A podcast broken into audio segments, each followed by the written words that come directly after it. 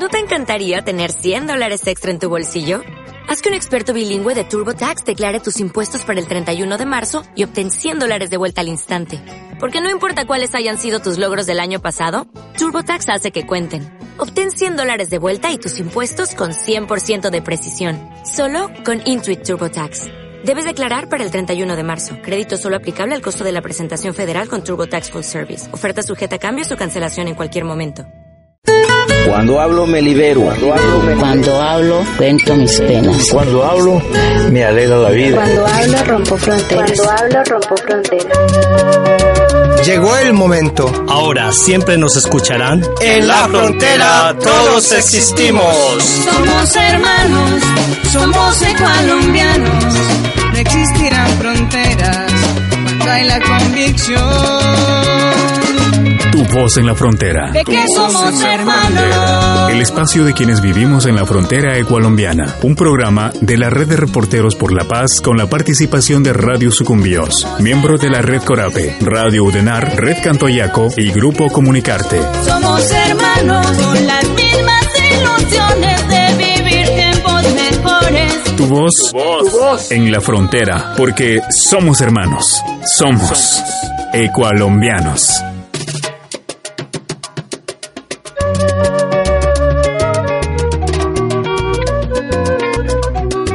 Hola amigos, amigas oyentes de Tu Voz en la Frontera, ¿cómo están? Bienvenidos, bienvenidas a compartir un programa más. Estamos ya en el programa número 4 y como siempre ya estamos junto a Jacqueline Apolo de Radio Sucumbíos. ¿Qué tal Jacqueline? Bienvenida. Hola, ¿qué tal Víctor? Bueno, le comento con un poco agripada con estos cambios de clima y me imagino que Colombia no es la excepción. También nuestros amigos y amigas ecualombianos y ecualombianas eh, tienen este tipo de afectaciones. Sin embargo, ya estamos acá como todas las semanas para compartir información información. ¿Qué más tenemos, Jacqueline? Pues sí, Víctor, vamos a conocer muchas novedades de lo que ocurre acá en la frontera colombiana.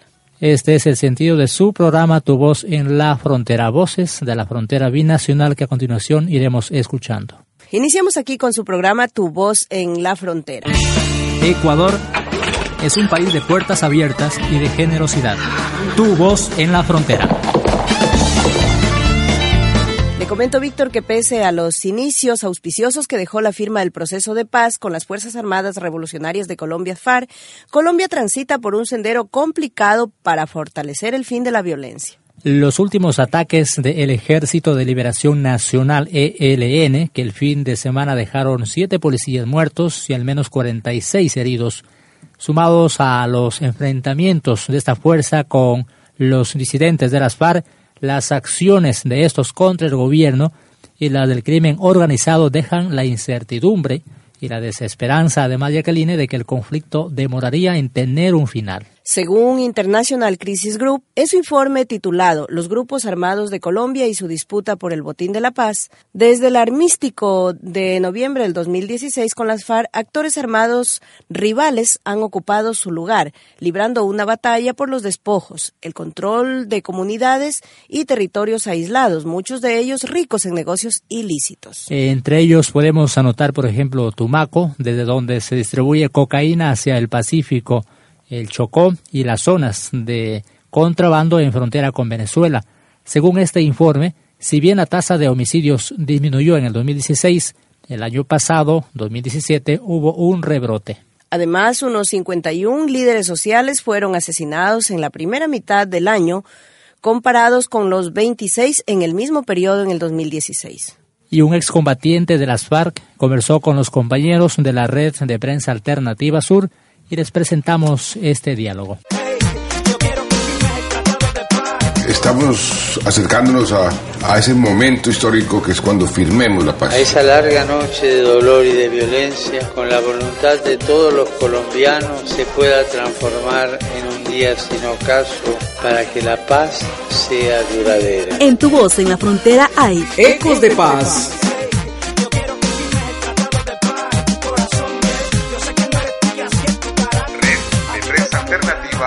Por primera vez en la historia del país, la FARC, ahora Fuerza Alternativa Revolucionaria del Común, incursiona en otra forma de hacer política. En medio de muchas adversidades, hay que reconocerlo, en medio del asesinato de militantes de este partido político, por ejemplo, pues que ha puesto en evidencia el poco interés del gobierno colombiano en preservar la vida de los integrantes de esta antigua guerrilla. Israel Zúñiga, o más conocido como Bencos Biojó, excomandante de la antigua guerrilla de las FARC, un hombre afrodescendiente, responsable dentro de la Organización de Asuntos Étnicos y candidato al Senado de la República, se encuentra en nuestros micrófonos en este espacio de la red de prensa alternativa sur. ¿Es así exactamente? ¿Hay un desinterés del gobierno colombiano en la protección de la vida de los militantes de la FARC? Muy buenos días, agradeciendo la oportunidad que nos brinda de intercambiar con ustedes y con su radio oyente. Hoy se han desatado los demonios en contra de la implementación de los acuerdos y en especial en, en el área del Pacífico hay toda una oleada de atentados y de situaciones que realmente desdicen de la voluntad del gobierno por una parte, pero igualmente desdicen de la voluntad de un sector muy minúsculo de la sociedad de avanzar hacia la consolidación de la paz que debe significarse para estos pueblos justicia social. En la costa pacífica nariñense, precisamente eh, hace algunos días denunciábamos por nuestros medios de comunicación, señor, el asesinato de un ya de un líder más, pues afrodescendiente en la frontera con, con Putumayo. ¿En qué territorios exactamente se vienen realizando los asesinatos de líderes sociales y si entre ellos está pues las comunidades negras afectadas? Está siendo afectado todo el andén pacífico, todo el andén pacífico eh, por los elementos históricos que ya conocemos, los intereses de, de mafias y de sobre todo de quienes se han dedicado históricamente a la actividad ilícita del narcotráfico, que ha involucrado a estas comunidades y que la ha convertido en sujetos de, de las más grandes crímenes, dado que los niveles de economía de la región han generado, tienen una dependencia histórica de estos elementos, dado que nunca han sido vinculados al circuito de productividad del país. Usted como responsable del componente étnico dentro de la FARC, me imagino, ha venido visitando mucho las comunidades negras. Eh, si nos puede comentar exactamente cuál es su papel, qué viene haciendo en la práctica con estas comunidades. Nuestras comunidades están en la búsqueda constante del reconocimiento, reconocimiento que debe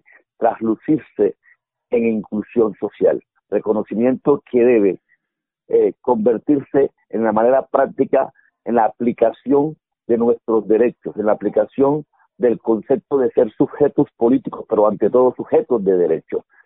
esa búsqueda es la que estamos construyendo paso a paso y día a día de conjunto con las comunidades. Como comandante de la guerrilla, eh, tuvo usted quizá la posibilidad de conocer de cerca las reiteradas denuncias de las comunidades afrodescendientes frente al abandono estatal. Ahora, como candidato a Senado, ¿sí? ¿cree usted que el actual sistema de gobierno sí puede garantizar una vida digna a las comunidades negras y comunidades en general? Hay que construir colectivamente, hay que, que generar alternativas. Yo te decía al inicio, por ejemplo, el hecho de que el andén pacífico no esté vinculado de manera efectiva al circuito de productividad del país, el hecho de que no se haya tenido en cuenta las formas de producción autóctona de estos pueblos y vincularlo de manera real a la economía nacional ha generado las distorsiones que hoy vivimos y que ha traído un ciclo de, violencia para el Pacífico.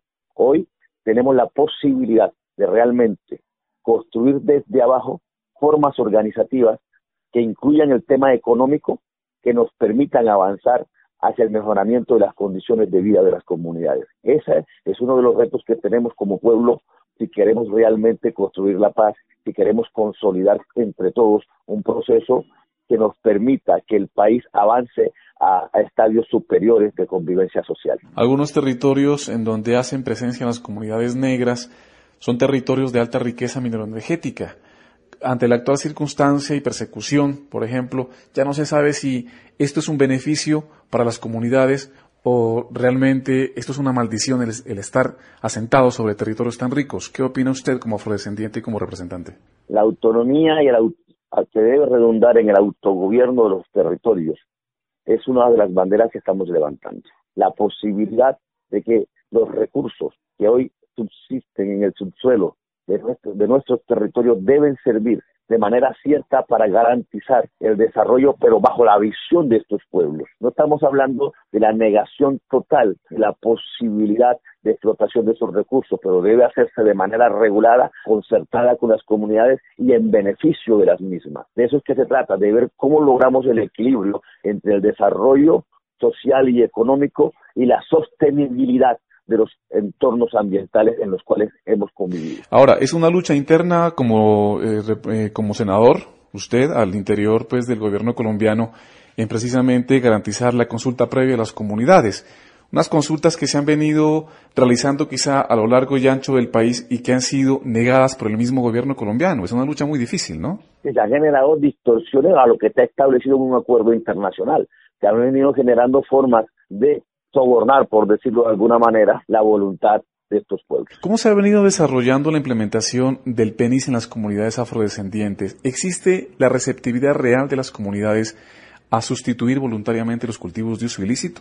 Las comunidades tienen toda la voluntad, la más grande y férrea voluntad de avanzar en, el proceso de sustitución de cultivos. Donde hay un gran vacío es en la parte estatal que ha dado un trato preferencial a su visión de erradicación que a la lectura y a la voluntad de las comunidades que tienen de generar un proceso de sustitución bajo las garantías, que se les inserte de manera real en el circuito económico y se le brinden las mínimas garantías de productividad y comercialización a sus productos, a su que les garantice ingresos. Es allí donde está el punto de la cuestión. Un punto importante de los diálogos eh, eh, es la implementación de los PEDET, propuesta pues en donde la participación, por ejemplo, de las comunidades negras debería ser masiva.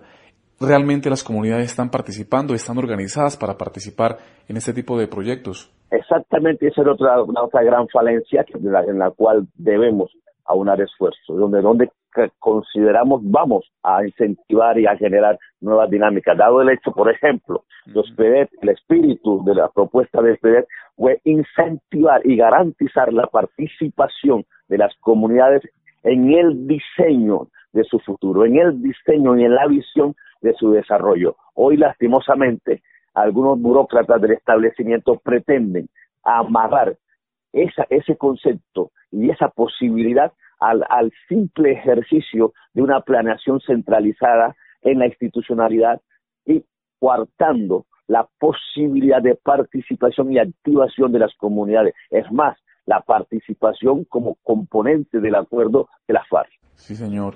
Usted es candidato al Senado eh, por la FARC, un hombre afrodescendiente que busca liderar un cambio en el país. ¿Qué es lo diferente de sus propuestas de otras cientos y miles de propuestas que han pasado por los diferentes periodos eh, de elección, sobre todo de, comunidades negras?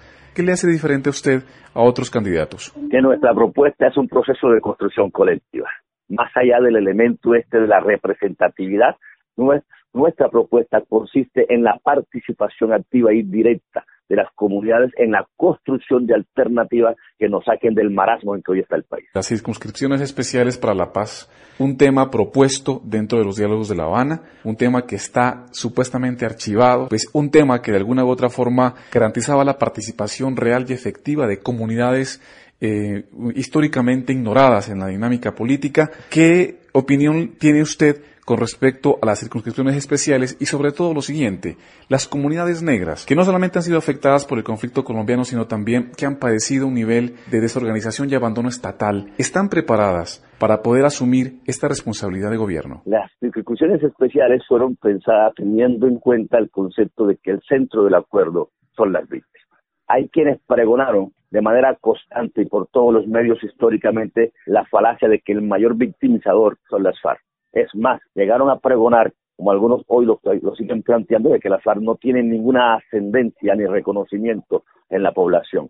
Sin embargo, oh sorpresa, son los mismos que se oponen a que esas víctimas y que esas comunidades participen de manera directa en la, en, la elección de Congreso, en el Congreso. Entonces uno se queda perplejo de, de qué se está hablando entonces a que, las FARC van a incidir en las víctimas, si es el, victimizador, o van a incidir en las comunidades que supuestamente no tienen reconocimiento ni identidad para con el proyecto sociopolítico de las FARC.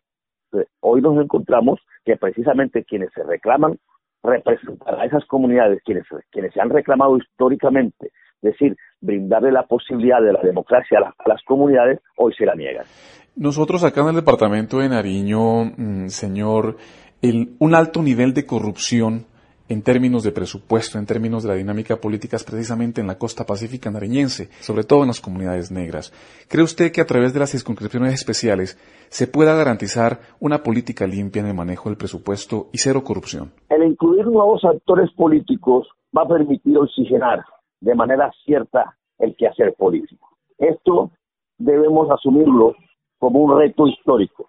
O, generamos los cambios que necesita el país, la sociedad colombiana, o estamos condenados al abandono, al ostracismo y al despilfarro de los recursos, mirando cómo se sumen la miseria a las grandes mayorías del país. Ustedes, tenemos entendido, estuvieron, eh, hicieron presencia en el lanzamiento de la sede de la FARC en el Chocó, sede que fue precisamente atacado horas después de que ustedes hicieran presencia eh, allá en este departamento. ¿En qué situación se encuentran las sedes en el país? ¿Qué niveles de seguridad el gobierno colombiano ha brindado? para estas sedes que han sido amenazadas en, los últimos, en las últimas semanas? Estamos solicitando al gobierno nacional brinde las garantías necesarias para el ejercicio de la política, no solamente a nosotros, a todos los actores políticos del país. No es posible seguir avanzando en la construcción de la democracia, seguir avanzando en la reconciliación del país si no posibilitamos y damos las garantías para que este ejercicio se desarrolle en el mejor de los ambientes.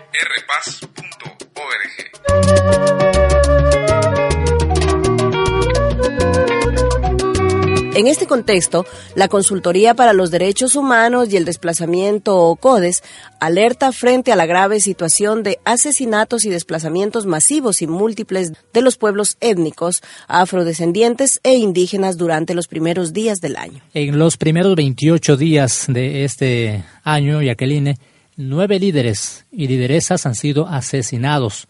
De estos, tres eran afrodescendientes y cuatro indígenas. Los asesinatos ocurrieron en sectores como Córdoba, Antioquia, Meta, Nariño, Buenaventura, Cauca y Putumayo. En este mismo periodo, Víctor, más de 140 personas pertenecientes a organizaciones sociales y comunitarias, así como líderes y lideresas sociales, han sido amenazadas. En los primeros 28 días del 2018, 2.560 personas han sido desplazadas. El desplazamiento se mantiene pese a que se firmó la paz, aún el problema social persiste como señala este informe.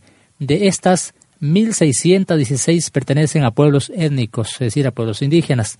Los desplazamientos se han producido en Chocó, Putumayo, aquí cerquita a Sucumbíos, Córdoba, Nariño, frontera también con eh, Carchi en Ecuador, Antioquia, eh, Bajo Cauca, Boyacá y Buenaventura.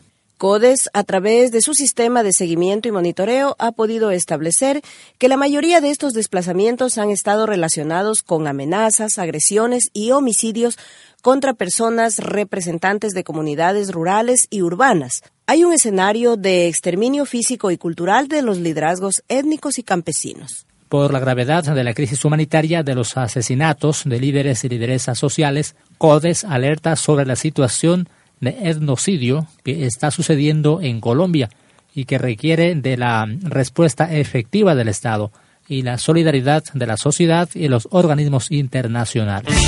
Ecuador es un país de puertas abiertas y de generosidad. Tu voz en la frontera.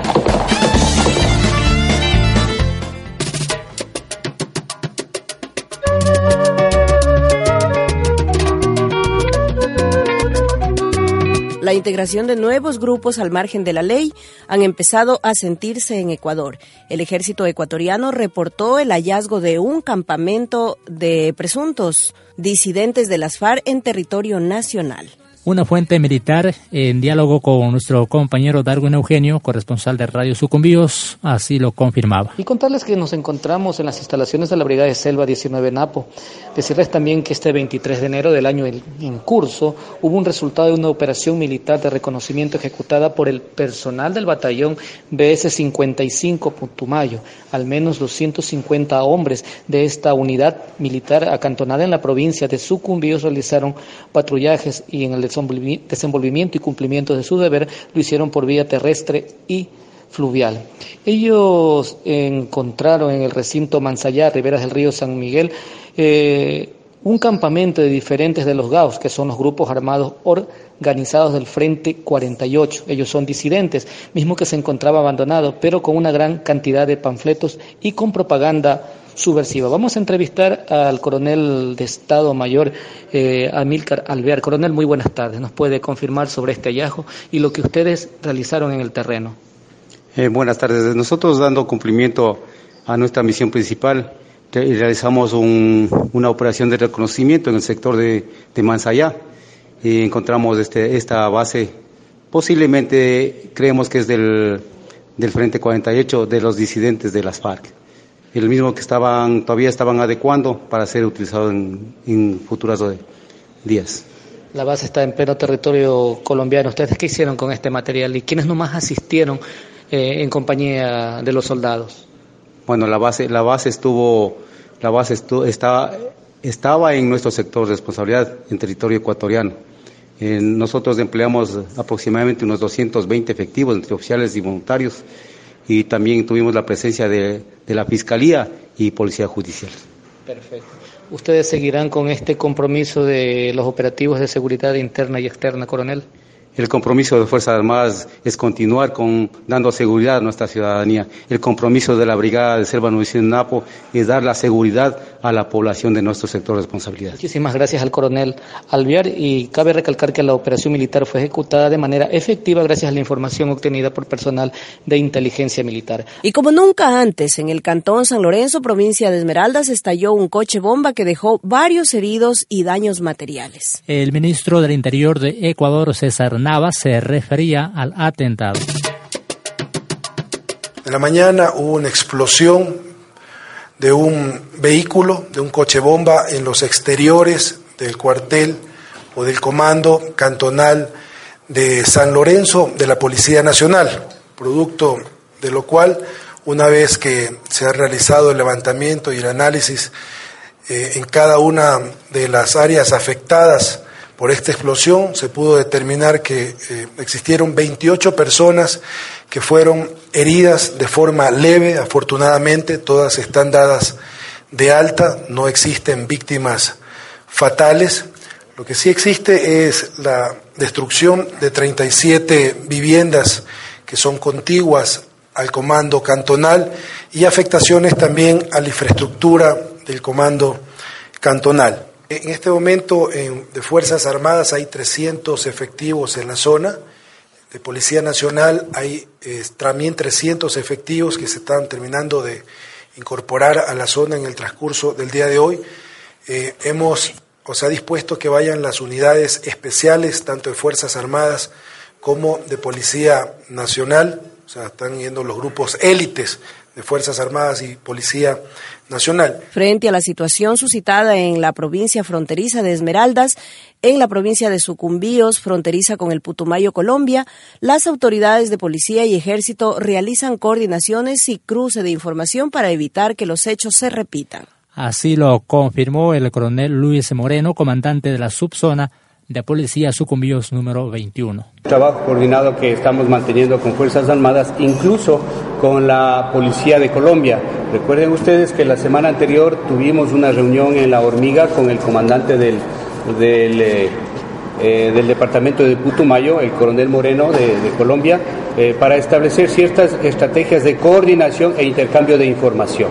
El próximo mes vamos a realizarlo el mismo, la misma reunión de trabajo con los homólogos de Colombia aquí en, aquí en Lago Agrio para continuar eh, esos compromisos, verificar si están cumpliendo y sobre todo mantener esa, esa relación importante en este sentido por el proceso de paz y como se habla la conformación de grupos delictivos por parte de los disidentes de las FARC.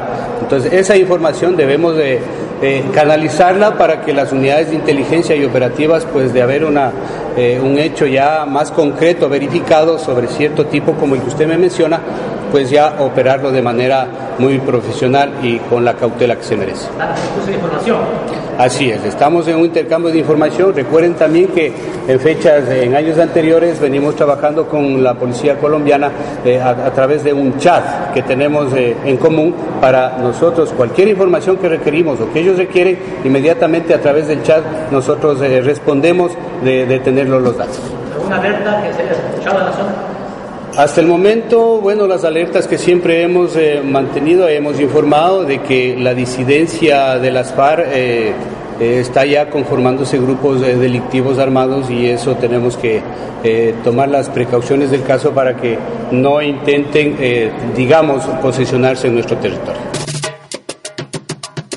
Bien amigos ecualombianos y ecualombianas, y es hora de recibir el comentario, la opinión, el punto de vista de nuestro compañero Ralph, y hace referencia en los niveles de violencia que se han incrementado en contra de activistas de paz y líderes sociales.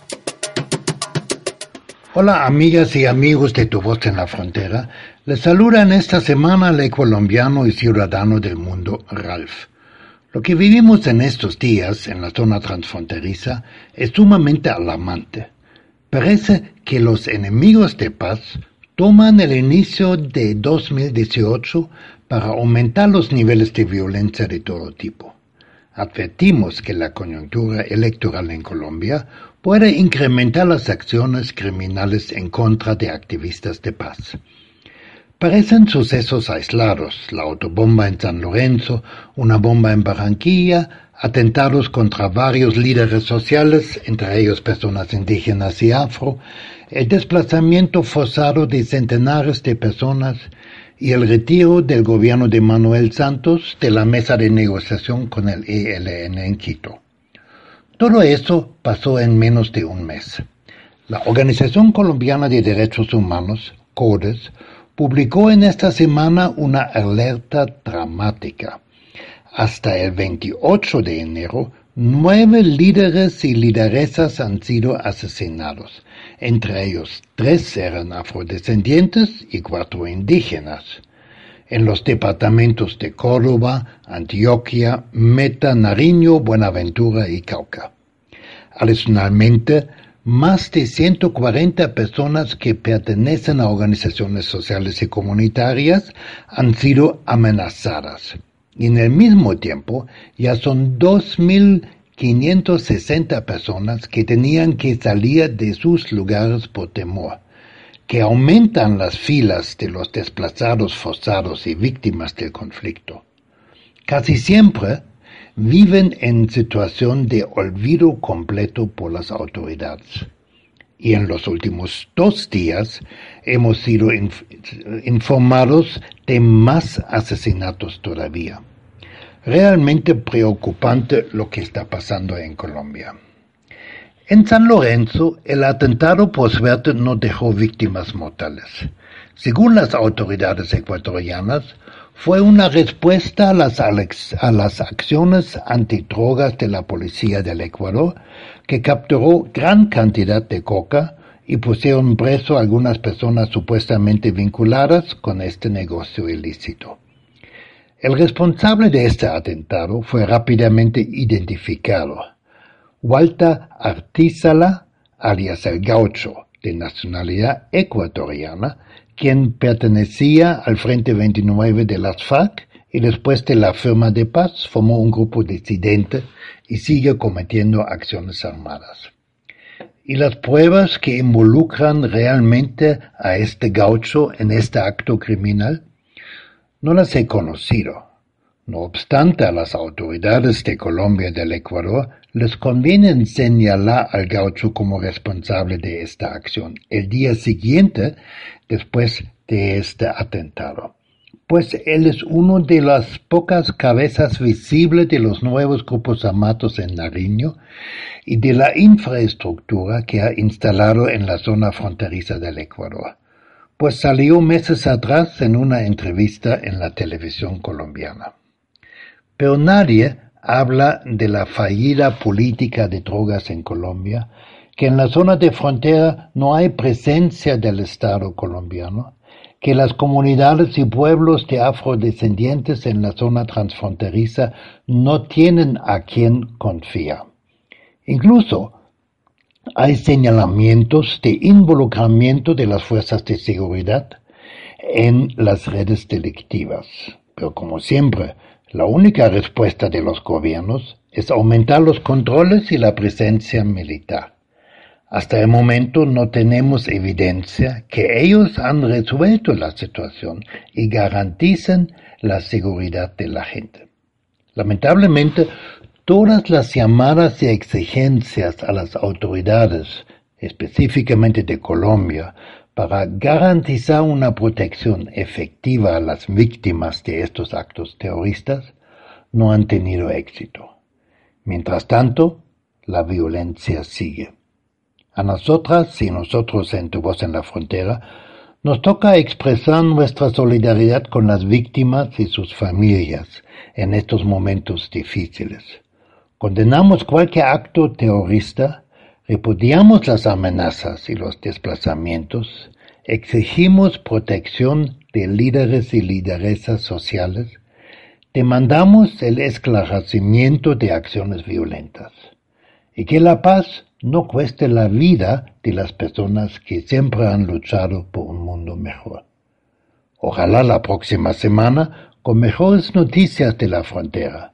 Su amigo y compañero Ralph.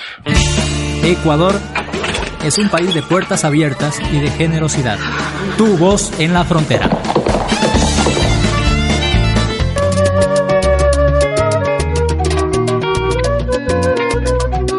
Pues Víctor y amigos y amigas ecualombianos y ecualombianas, eh, a todos los que retransmiten semana a semana las más de 20 emisoras que retransmiten, les agradecemos por su atención prestada, les agradecemos también por su colaboración y les invitamos la próxima semana a un programa que nos traerá muchas novedades de lo, del acontecer binacional. Esperen en su programa, en su horario, en su radio de preferencia, que Dios mediante estamos la próxima semana con más novedades de lo que pasa en la frontera, allí en tu voz en la frontera. Hasta entonces, que tengan un excelente fin de semana.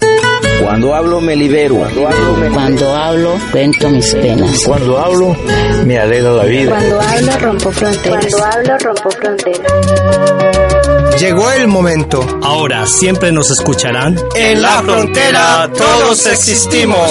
Somos hermanos, somos colombianos. Existirán fronteras cuando hay la convicción. Tu voz en la frontera. De que somos hermanos. El espacio de quienes vivimos en la frontera ecualombiana. Fue un programa de la Red de Reporteros por la Paz, con la participación de Radio Sucumbíos, miembro de la Red Corape, Radio Udenar, Red Cantoyaco y Grupo Comunicarte. Somos hermanos con las mismas ilusiones voz, tu voz, tu voz. en la frontera, porque somos hermanos. Somos ecualombianos.